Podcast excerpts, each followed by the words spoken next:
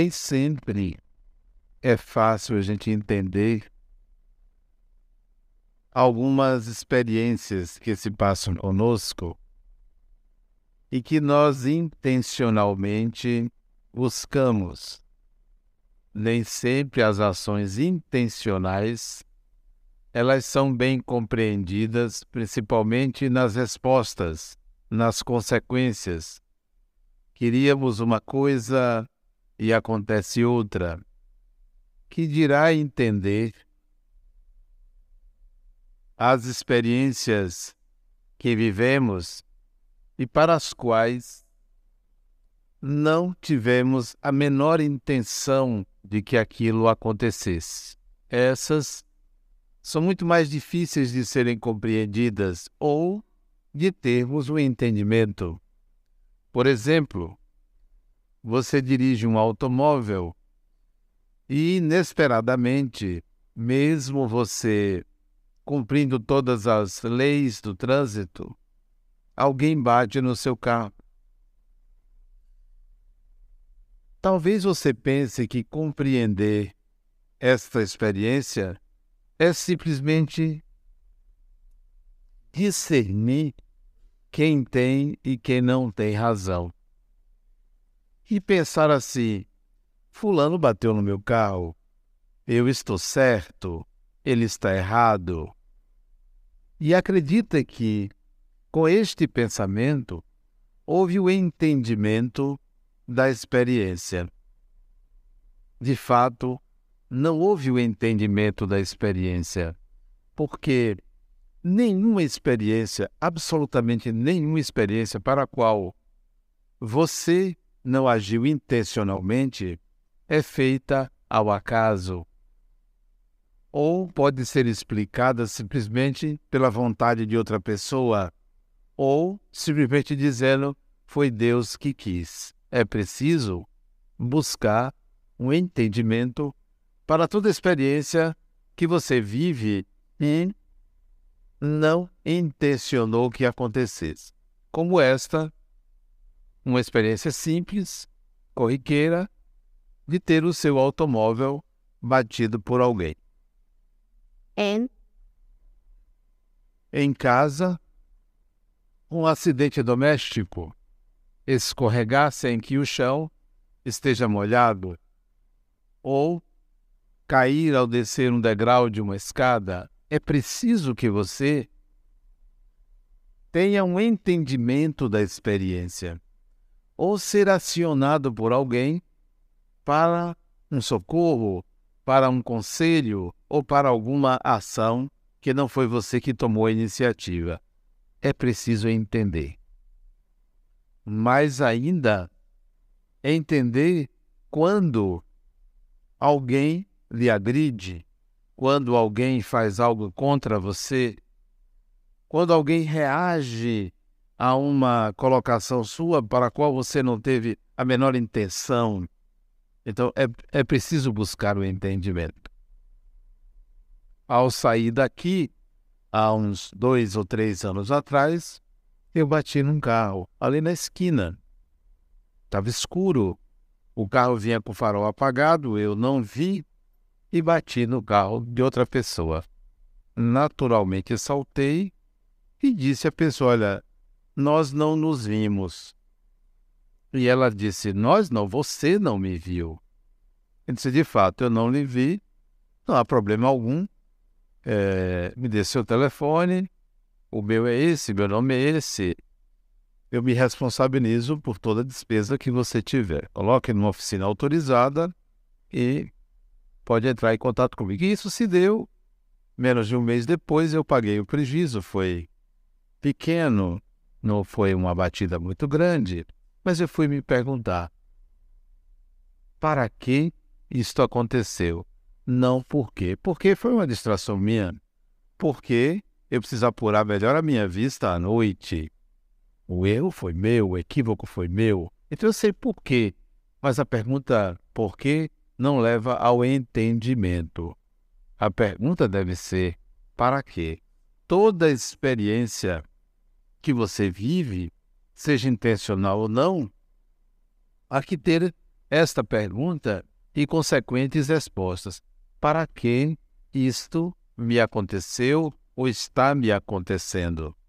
A resposta, se bem compreendida, se bem encontrada, se realmente se chegar ao cerne da questão colocada, você não viverá novamente aquela experiência se ela for desagradável.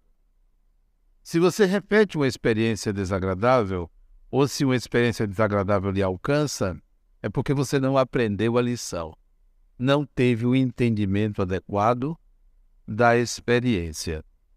No caso da pessoa que tem o seu carro batido, essa outra pessoa em quem eu bati, há que ela perguntar: para que eu estou vivendo essa experiência que eu não tive a menor responsabilidade, considerando que ela tinha o direito de andar com o farol desligado?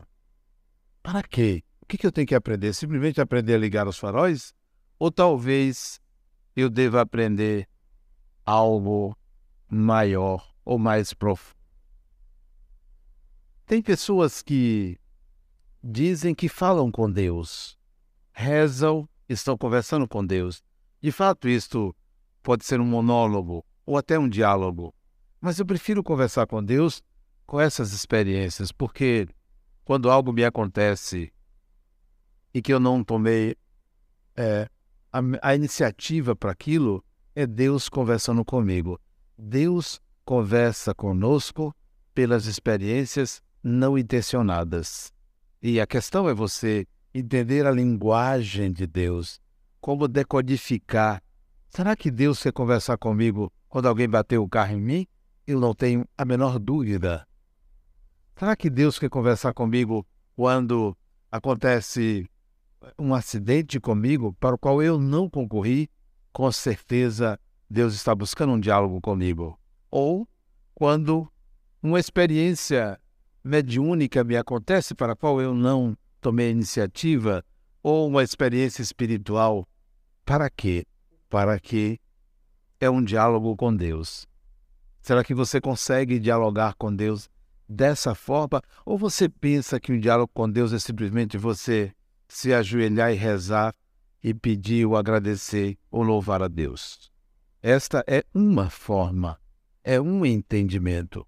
O outro é entender que Deus se manifesta e permeia a tudo e todas as experiências humanas, todas as experiências que existem, estão conectadas ao divino.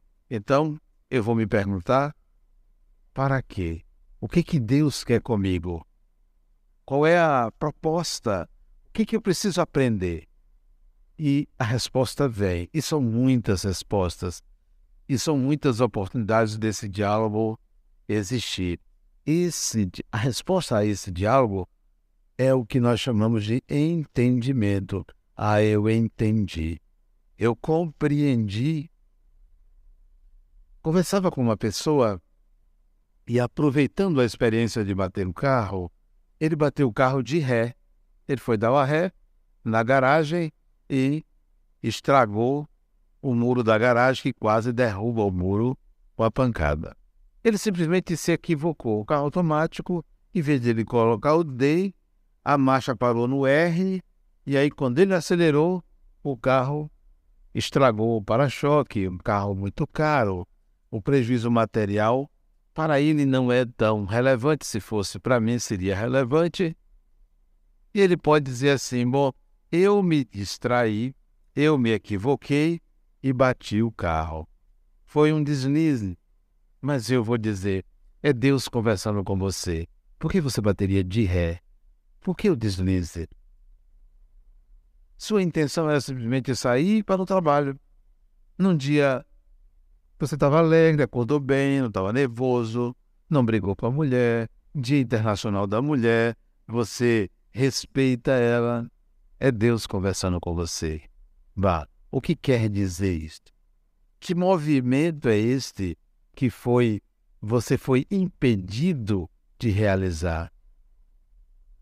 Para que a experiência acontece e não o porquê aconteceu a experiência. Para quê? Poderia não acontecer.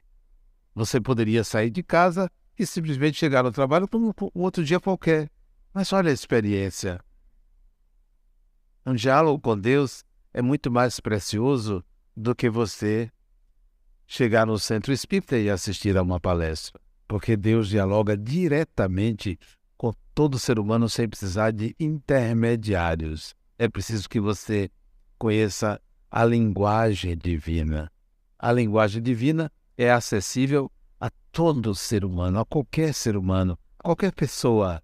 Não precisa entrar num curso de línguas, não precisa migrar para outro país. Onde você estiver, você pode entender essa linguagem. Ela é simples porque ela objetiva você. Ela pretende atender a você. Ela pretende fazer com que você alcance um entendimento da experiência. Então, este é o primeiro, primeiro é, a primeira forma de você compreender o que é entendimento. Há um outro entendimento que eu sempre busco é, espiritualmente. Para que experiência? Quando eu coloco a palavra espiritualmente ou a palavra espiritual, eu quero alcançar uma proposta de aprendizagem na encarnação, não apenas na experiência. Porque a experiência pode ser muito pequena, muito simples e não me leve a um entendimento total. Eu preciso de um entendimento total. Eu preciso, por exemplo, entender por que eu tive um AVC e há dois anos atrás eu tive AVC. Só que eu busco um entendimento espiritual. Por que aos 59 anos, porque eu tinha 59 anos, quando eu tive AVC, porque eu tive. O médico disse: Olha, você teve porque você teve um pico de pressão. Ah, entendi por quê. Mas eu vou me perguntar: para que, aos 59 anos, eu vivi a experiência de quase morte, de ter um AVC? Para quê? Então, eu vou buscar, na atual encarnação, o que significa a experiência nesse momento, dadas as circunstâncias. Eu vou buscar um entendimento espiritual. E o entendimento veio de uma forma muito gratificante, muito compreensível. Veja como são as coisas. Era o mês de outubro de 2000 e... Nós estamos em que ano? 2017, né? 16, 15, né? 15. Não, foi 14 outubro de 2014. Uma quinta-feira de tarde. Eu estava em casa, dia de quinta-feira, eu só trabalho até meio-dia. Meu fim de semana começa quinta-feira, meio-dia. Eu só trabalho de segunda a quinta, meio-dia. Não vejo necessidade de trabalhar na sexta-feira. Não sei por que as pessoas trabalham sexta-feira. E tem gente que trabalha também sábado. Para quê? Basta trabalhar Basta trabalhar até a quantidade de dinheiro que você quer ganhar. Pronto. Trabalhar mais do que você precisa, eu acho que você perde muito a encarnação. Então eu só trabalho até o ponto que eu, que eu quero ganhar. Bom, eu estava em casa, na varanda da minha casa, aproximou-se uma entidade espiritual que disse assim para mim: Você está construindo um lar de idosos, não é? Eu disse, Estou, estamos. Ele disse, reserve dois andares para um centro de reabilitação de pessoas que tiveram AVC. Isso em outubro. Eu achei a ideia fantástica. Me entusiasmei e comecei a estudar sobre AVC. Pesquisei, perguntei a médicos. No mês seguinte, 30 de novembro, quem teve o AVC? Eu. Eu tive AVC. Metade do corpo paralisado. Fui para uma UTI. Foram dias maravilhosos, fantásticos no hospital. Não, sério, porque. Por que dias maravilhosos? Porque eu nunca precisei nem me permiti ser cuidado. E eu fui cuidado. Que coisa gostosa ser cuidado, né? As pessoas tratarem você como se você fosse um rei, Coisa boa, eu gostei muito. Até espero que a próxima vez que eu adoecer, eu tenha o mesmo tratamento que eu tive naquele hospital. Uma coisa maravilhosa. Naquela UTI, então. Pois bem. entendi por quê, entendi para que faltava uma percepção espiritual do, da experiência. Então eu pude perceber que a experiência foi extremamente útil, valiosa para que o centro de reabilitação que nós vamos inaugurar em breve tivesse todas as possibilidades de atendimento a alguém que teve AVC, porque eu vivi a experiência. O que eu quero proporcionar ao idoso se passou comigo, antes de eu ser idoso, porque alguns meses depois eu me tornei idoso. Então, foi fundamental, foi importante, foi ótima a experiência. Espiritualmente me deu condições de aprimorar uma, é, uma entidade, uma instituição que vai entrar é, em funcionamento em breve. Então, foi válido, foi importante. As próximas experiências desse tipo, eu gostaria que acontecesse alguma coisa. Alguém me preparasse para viver uma experiência que para muitos seria extremamente dolorosa e para mim foi muito gratificante. A tal ponto que quando o AVC começou, eu peguei o celular na mão que funcionava, liguei para o meu médico, fulano, eu estou tendo um AVC. Porque eu sabia todos os sintomas, eu tinha estudado, eu tinha entrado em contato, eu estou tendo AVC. E vá para o hospital que eu estou indo agora. Bom, nós precisamos buscar o um entendimento espiritual das nossas experiências, enquanto valorizamos o porquê da experiência. O porquê importa para o aqui e agora, o para quê importa para sempre. Se você busca para quê.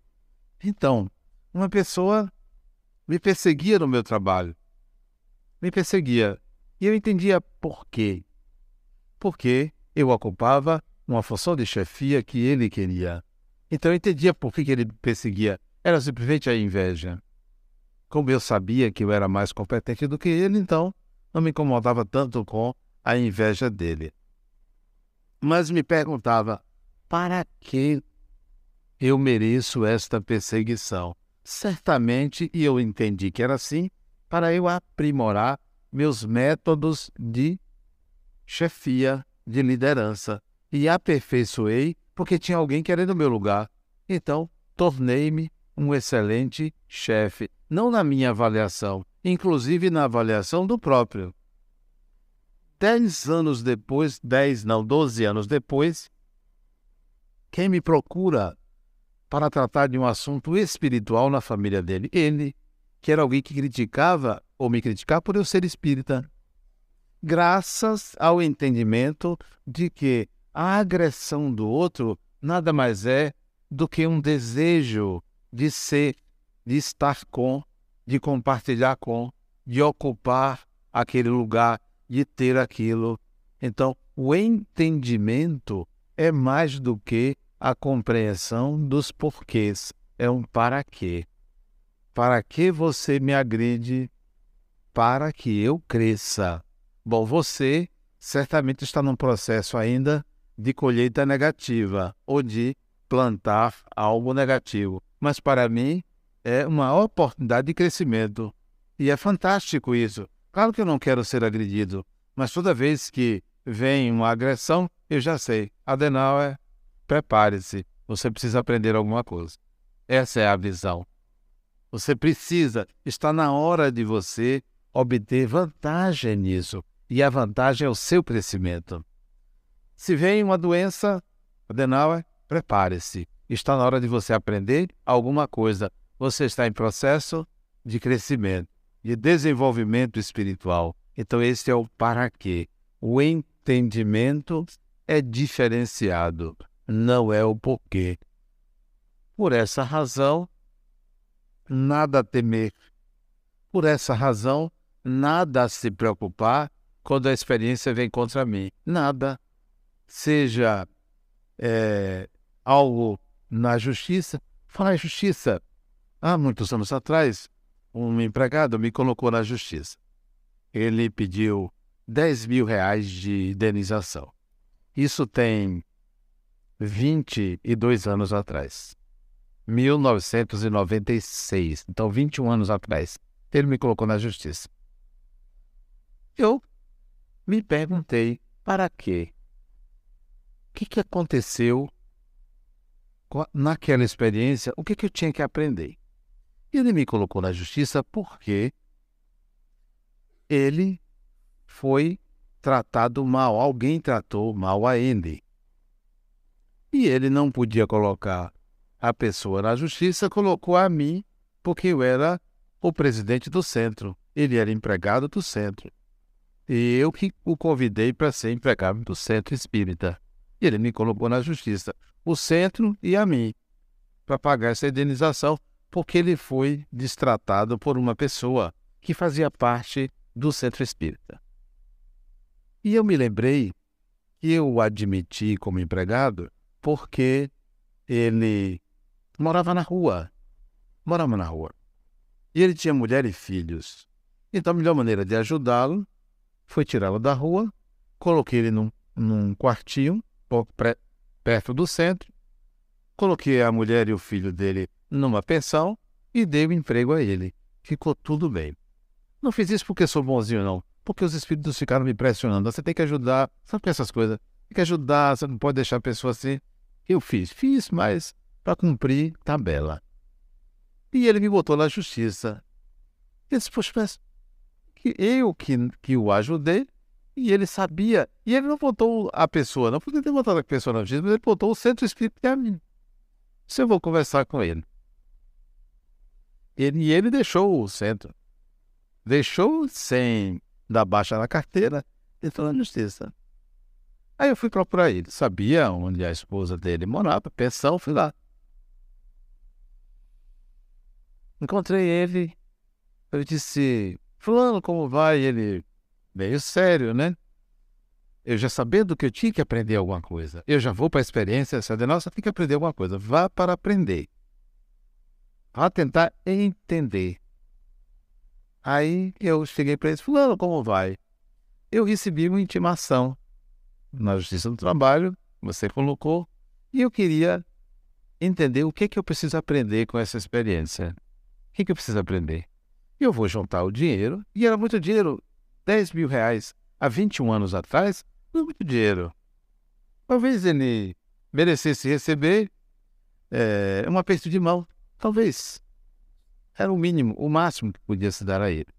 Mas ele queria 10 mil reais. Ele disse: Olha, eu vou juntar dinheiro. Eu posso lhe pagar isso.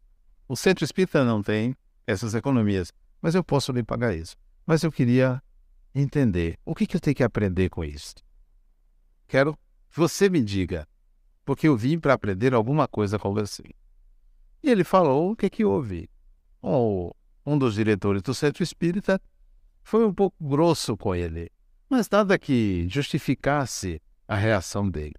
E eu pedi desculpas pelo presidente pelo diretor e ele, no final da conversa, disse: Olha, eu acho que eu sei o que, que eu tenho que aprender. Eu tenho que aprender a ser mais humilde. Ele disse isso. Aí eu disse: Eu tenho também que aprender a entender as razões do ser humano quando ele se emociona. Acho que você foi movido pela emoção. Mas não se preocupe, eu vou juntar o dinheiro, vai sair do meu bolso e eu vou lhe pagar. Vou propor na audiência dividir em parcelas porque é muito dinheiro. Resultado: não houve audiência. Passaram-se dois anos, ele retirou lá, não, não deu nova queixa, não precisou pagar nada aí. Então o centro espírita não teve prejuízo nem eu. O que, que eu entendi da experiência? Não, a gente não deve se preocupar tanto com o mal do outro. A gente deve se preocupar com o nosso mal com o mal que a gente faz. O mal que a gente faz é que gera o mal que nos acomete.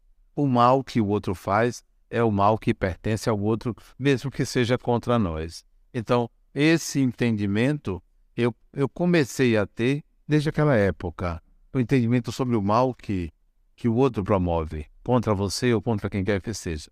O seu mal é o mal que você faz. O mal que vem a você que o outro faz pertence ao outro. são lições preciosas para o entendimento das experiências. Saindo dessa experiência, veio o ambiente doméstico. Os problemas no ambiente doméstico. O entendimento que nós precisamos ter em relação à convivência doméstica. Para que eu reencarnei naquela família? Não porque. Para que eu tenho um irmão ou uma irmã com tais características? Para que meu pai fez isto ou aquilo comigo? Para que minha mãe fez isso aquilo comigo? Para que eu não tive pai ou não tive mãe? Então, as perguntas devem se suceder é, para respostas que venham nos trazer o entendimento. Eu atendo uma pessoa que ela adotou uma criança. E depois que ela adotou essa criança, ela teve dois filhos biológicos. Então são três filhos. A mais velha foi adotada. Estávamos conversando e ela dizendo que ela ama os filhos biológicos, ela também ama a filha adotiva, mas é um amor diferente, porque ela praticamente obedece à filha adotiva ela tem uma verdadeira adoração a ponto de ser subserviente à filha adotiva. E ela me pergunta: por que isso? Por que, que ela consegue mandar em mim? Por que, que eu tenho que fazer tudo por ela? Bom, as razões não estão aqui. Não estão nessa vida. Não pode se encontrar nessa vida. Então, o para quê vai responder para que você, você precisa que alguém que não saiu do seu ventre mande em você e você obedeça da forma que você obedece? E olha que a menina não, não, não faz nada contra ela, é uma ótima filha, né?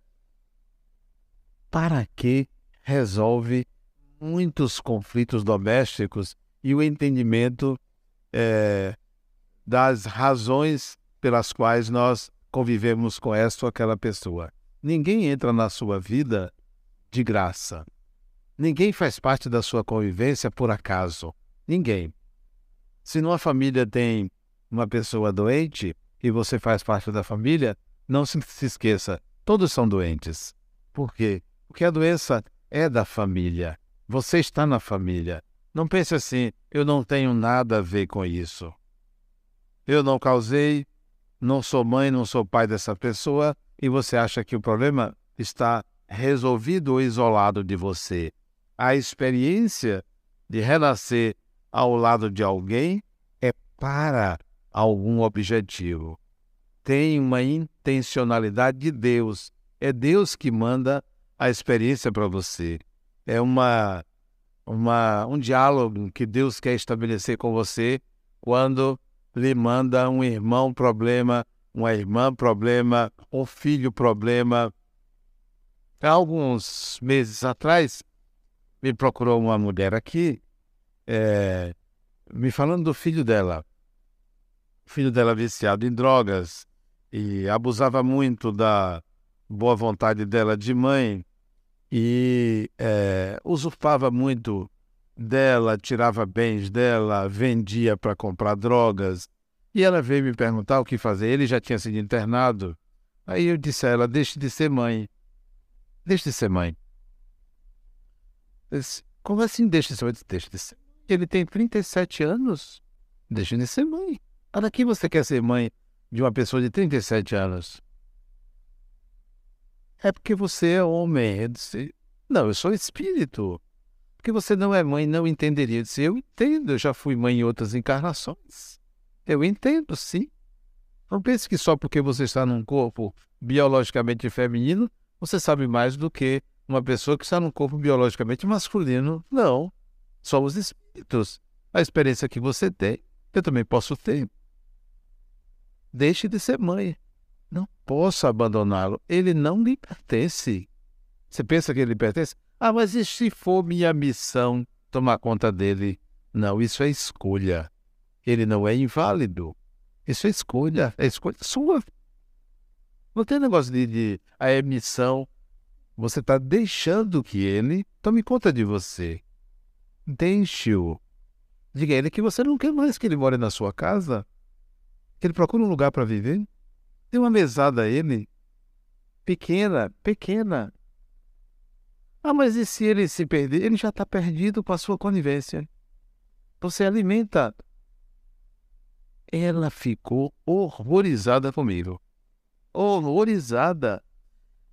Me achou, porque ela disse para outra pessoa, me achou uma pessoa fria, insensível. Ela não sabe da minha história. Porque soubesse da minha história, não diria isso. Deixe de ser mãe.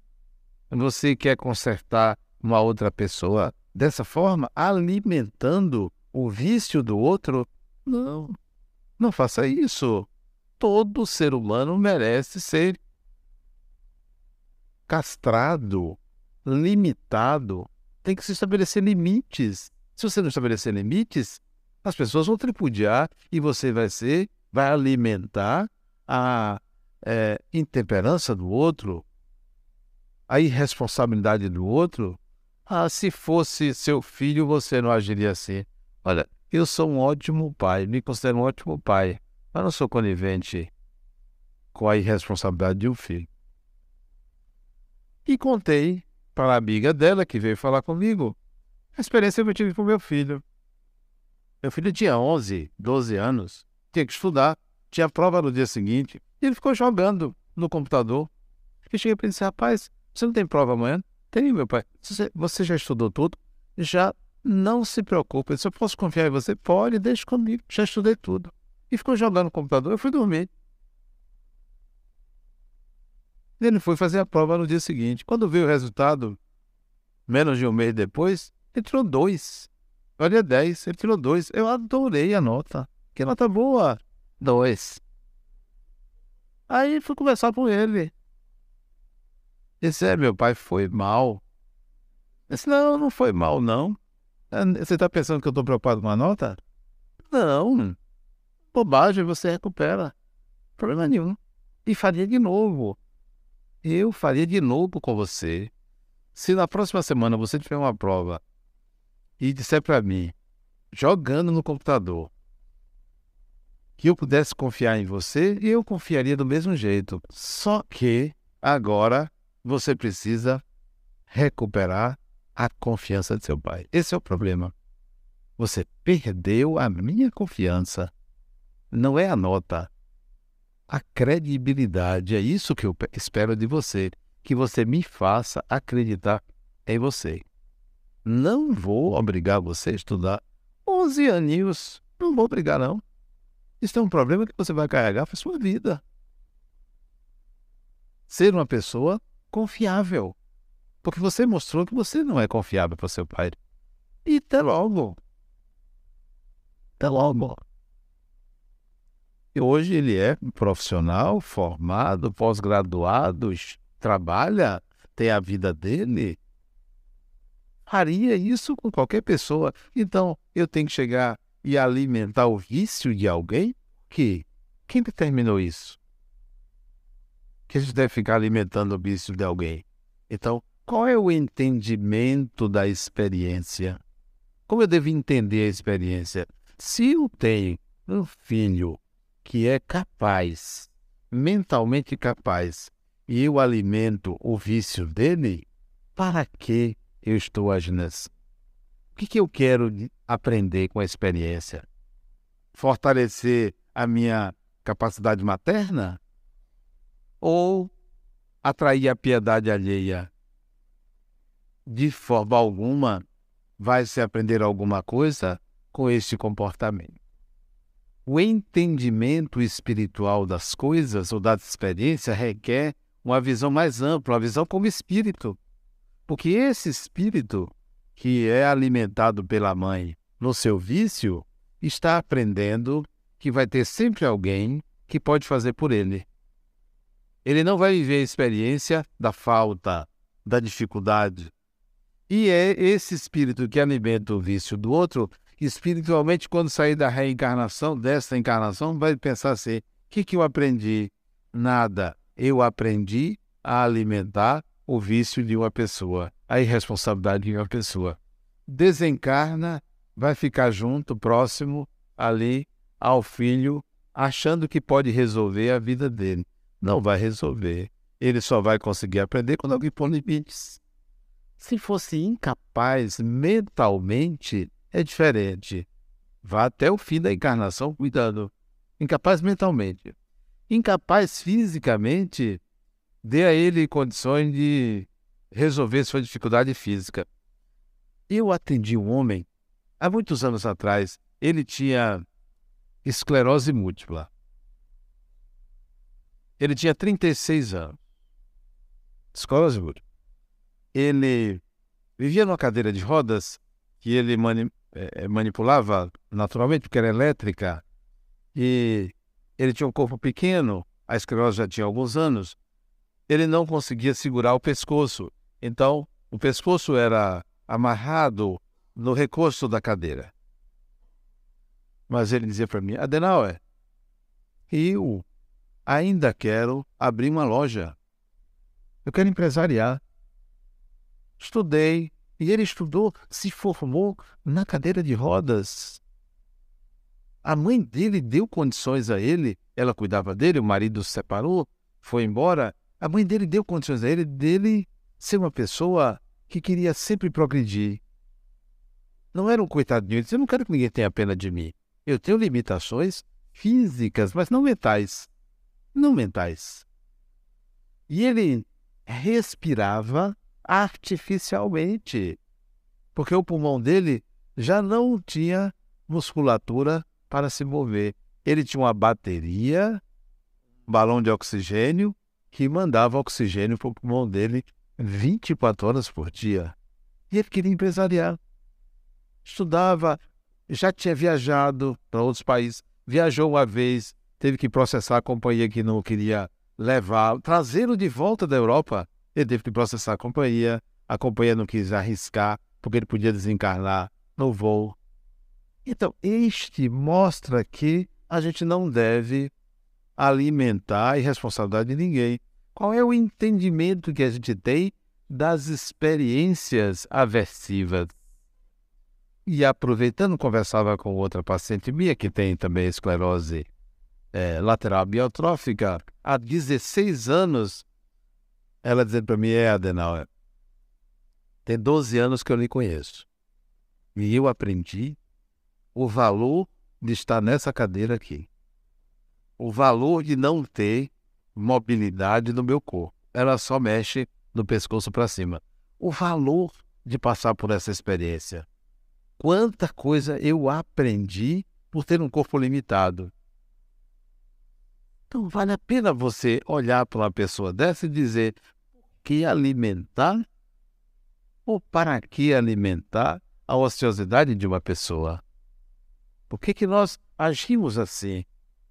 Sem entender que a experiência de uma encarnação é para a gente aprender, para a gente crescer. Tu, toda experiência a ser vivida é uma lição e pode ser aprendida. Esse é o entendimento. Quando a gente sai da encarnação, quando a gente desencarna, é que a gente vai olhar para trás e dizer: Poxa, o que, que eu aprendi? eu entrei nesta encarnação com tal quantidade de saber e agora eu aumentei os meus saberes, eu aprendi de fato, eu desenvolvi novas habilidades na encarnação. Processo de evolução do espírito é um processo de aquisição de habilidades, adquirir habilidades. Não é um processo em que você tem que se tornar uma pessoa boazinha é um processo de aquisição de habilidades. Habilidades para a autonomia, habilidades para as relações humanas, habilidades laborais, habilidades emocionais. São muitas as habilidades. E essas experiências, elas são recados de Deus para a gente adquirir habilidades.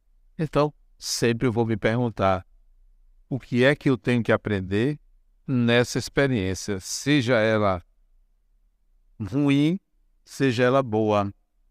Até uma viagem, até uma dificuldade no trabalho que, que eu tenho que aprender? Aqui no centro tem muita gente, trabalha muita gente, muitos voluntários, mais de uma centena de voluntários, acho que uma centena é pouco, mais de duas centenas de voluntários, e vez por outra tem uma discussão, uma desavença. São seres humanos, têm os seus processos, os seus problemas, e chegam a mim. E recentemente chegou a mim, é, uma das pessoas me procurou com dificuldade de relacionamento com outra. E ela disse: Olha, Daniel, eu vou embora. Eu não quero ficar aqui. Aqui eu vim para pensando que aqui existia amor, existia paz. Eu pensei que aqui eu ia encontrar pessoas educadas. Colocou tudo o que ela esperava. Eu digo, fantástico, o que você espera. Mas o que que você dá? Ela disse, não, eu dou amor. Eu sou pessoa da paz. Eu digo, de jeito nenhum você é. Porque uma pessoa que é da paz está preparada para a guerra. Está preparada para a guerra. Que tal você pensar que paz só existe quando há guerra? Porque ser bom entre os bons é facílimo. Ficar em silêncio, onde ninguém grita, é uma maravilha, é tranquilo. Agora faça silêncio onde todo mundo grita. Experimente ficar em paz onde está todo mundo brigando. Você precisa aprender o que você está reclamando. Você reclama de paz e você não sabe viver com pessoas que não têm paz. Essas pessoas, você diz, lhe tiram a paz. Só se tira de quem não tem. Porque a minha paz, ninguém tira, ela é minha, ela me pertence. Ela pertence a você. Então, para que você está vivendo a experiência de uma colega sua aqui, está brigando com você, não gosta de você. Por acaso você acha que todo mundo gosta de mim? Mesmo eu sendo bonito como sou? Disse eu a ela. Não, nem todo mundo gosta. As pessoas não são obrigadas a gostar da gente. Nós é que temos é que aprender a gostar de todo mundo. Eu estou aprendendo a gostar de todo mundo, mas não tenho a pretensão de achar que todo mundo vai gostar de mim. Não. Então, permaneça para aprender, permaneça para crescer, permaneça para se desenvolver. Se você é uma pessoa que só tem amor para dar, se você é uma pessoa que está em paz, você chegou no lugar certo, onde tem pessoas que precisam disso. O centro espírita é o lugar onde você encontra mais obsidiado na direção. Eu tenho mais. Essas pessoas que estão aqui em cima são as que mais precisam. Vocês estão pensando que são os eleitos, os superiores? Eu só sou superior a vocês porque estou aqui em cima, esses degraus.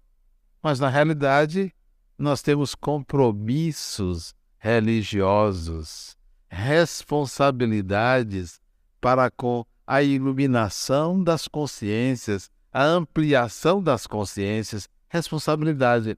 Não é porque somos melhorezinhos. Então, como eu abandonar um campo de aprendizado? Ou eu ir embora? Vou embora ou deixar de aprender? Aqui, como Von lhe disse que foi eu que fundei, eu sou o único que não posso dizer eu vou embora. Seria um absurdo, né? Dizer, ah, vou embora porque estou tendo uma dificuldade lá. Eu tenho que lidar com isso. É um local de grande aprendizado aqui. Aqui dentro se aprende muita coisa, eu aprendo muita coisa.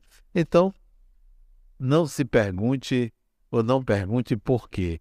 Pergunte sempre para quê. O que é que eu preciso aprender com essa experiência? E quando você faz essa pergunta, você está conversando com Deus. Muita paz.